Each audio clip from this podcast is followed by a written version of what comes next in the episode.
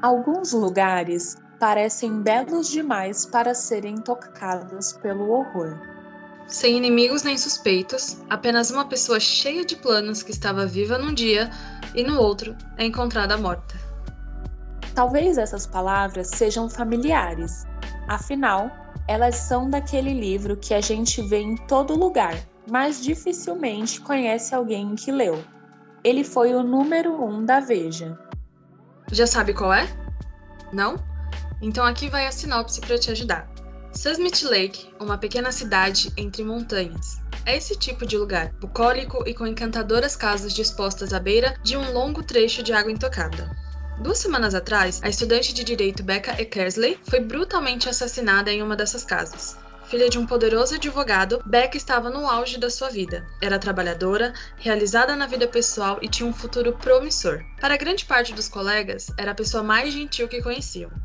Agora, enquanto os habitantes, chocados, reúnem-se para compartilhar suas suspeitas, a polícia não possui nenhuma pista relevante. Atraída instintivamente pela notícia, a repórter Kelsey Castle vai até a cidade para investigar o caso. E logo se estabelece uma conexão íntima quando um vivo caminha nas mesmas pegadas dos mortos. A selvageria do crime e os esforços para manter o caso em silêncio sugerem mais que um ataque aleatório cometido por um estranho. Quanto mais se aprofunda nos detalhes e pistas, apesar dos avisos do perigo, mais Kelsey se sente ligada à garota morta. E enquanto descobre sobre as amizades de Becca, sua vida amorosa e os segredos que ela guardava, a repórter fica cada vez mais convencida de que a verdade sobre o que aconteceu com Becca pode ser a chave para superar as marcas sombrias do seu próprio passado. Depois dessa sinopse, é impossível que você não saiba que estamos falando do livro A Garota do Lago.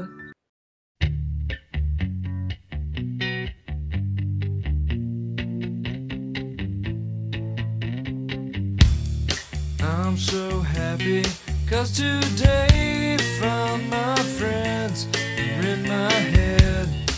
Lançado em 2016, A Garota do Lago é um livro de gênero suspense, escrito por Charlie Donlea.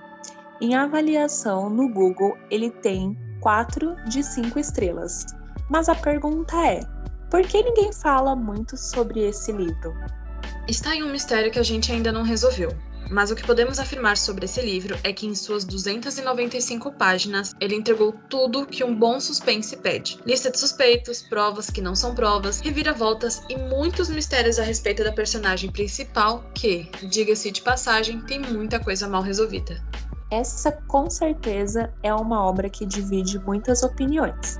Alguns acham que o suspense foi de fato um daqueles que ninguém pode colocar defeito. Outros já acham que, apesar de ter feito um checklist dos quesitos para um livro de suspense, a história acabou ficando um pouco rasa. Se você quiser entrar para um desses times, eu recomendo fortemente que leia o livro. Ou talvez você nem tome partido, mas é meu dever recomendar a leitura e, para a sorte do leitor, esse livro pode ser encontrado por menos de 10 reais. Talvez esse seja o único livro barato no momento, então aproveita e coloca mais um livro na sua lista de concluídos em 2022.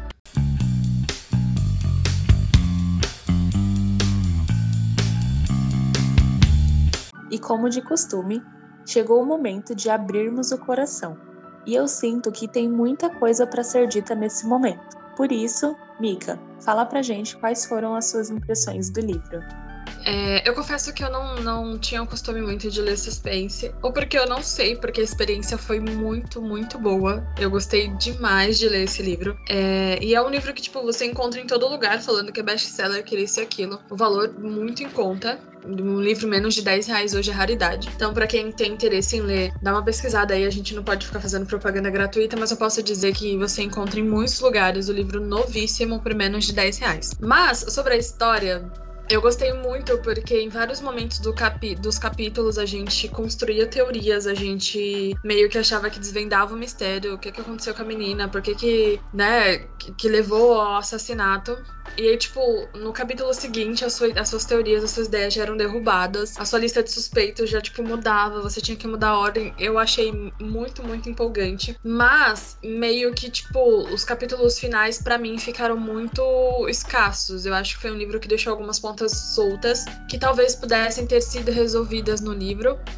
É, a primeira coisa é que essa personagem principal, ela meio que me irritava. Eu vou ter que ser sincera com vocês. Ela me irritava num ponto porque. Sabe aquele tipo de pessoa ai, que todo mundo gosta, que todo mundo acha legal, que não. Ai, muito rosinha, sabe? E depois a gente acaba descobrindo que a menina escondia várias coisas. E aí, quando você achava que ela ia acertar em alguma coisa, ela errava. É, não que o final merecesse o assassinato, né? Porque foi bem pesado mesmo o que aconteceu. Nós estamos falando aí de um estupro seguido de morte. Spoiler, gente, desculpa, foi mal. Mas leiam, não desistam do livro. Então a personagem, ela meio que me irritava em alguns pontos. Além disso, no final do livro pareceu que, tipo, meio que não tinha mais tempo para encerrar a história. Então eles acabaram enfiando muita coisa sem sentido, sem noção. Do tipo assim, a história tá caminhando super bem, sabe? Aquela emoção, aquela adrenalina. E aí, sei lá, parece que vetaram colocar mais páginas no livro e o autor meio que teve que colocar tudo embolado no final. Isso me chateou um pouquinho.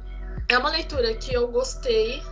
Não assim, recomendo também. Não é um dos meus favoritos, eu não colocaria no meu top 10 aí de livros, mas é um livro muito bacana e pelo que eu vi, foi o primeiro suspense do, do Charlie. Então, para um primeiro suspense, é, foi um livro muito bem escrito. Os personagens bem construídos, apesar das lacunas que o, o livro deixa, mas no geral é um livro muito bacana e que preencheu os quesitos para um suspense, né? Como a gente falou lá em cima, você tem que criar teorias, você tem que achar que desvendou, e aí, tipo, tudo desmorona. Mas eu senti um pouco escasso o final, então isso que me chateou um pouco no livro. Os personagens secundários, né? Os coadjuvantes eu adorei mais do que a personagem principal. Eu gostava mais deles do que da própria Becca, né? Então, meio que valeu a pena a leitura, só que tem aí umas coisas que faltaram, na minha opinião. Mas no geral é um bom livro. Eu acho que vai ser difícil vocês me verem falando mal de um livro, exceto da saga Divergente, mas aí é uma história para outro dia. Mas é difícil eu falar mal de um livro. Esse, e esse também não merece. É aquele livro que muita gente já ouviu falar, mas não leu. E aí, por uma indicação, eu acabei lendo e eu acho que valeu a pena. É uma leitura muito boa. Mas e você, Audrey? Fala pra gente o que você achou, se você discorda totalmente de mim. E aí, conta pra gente. I'm so lonely, that's okay. Shake my head, and I'm not sad.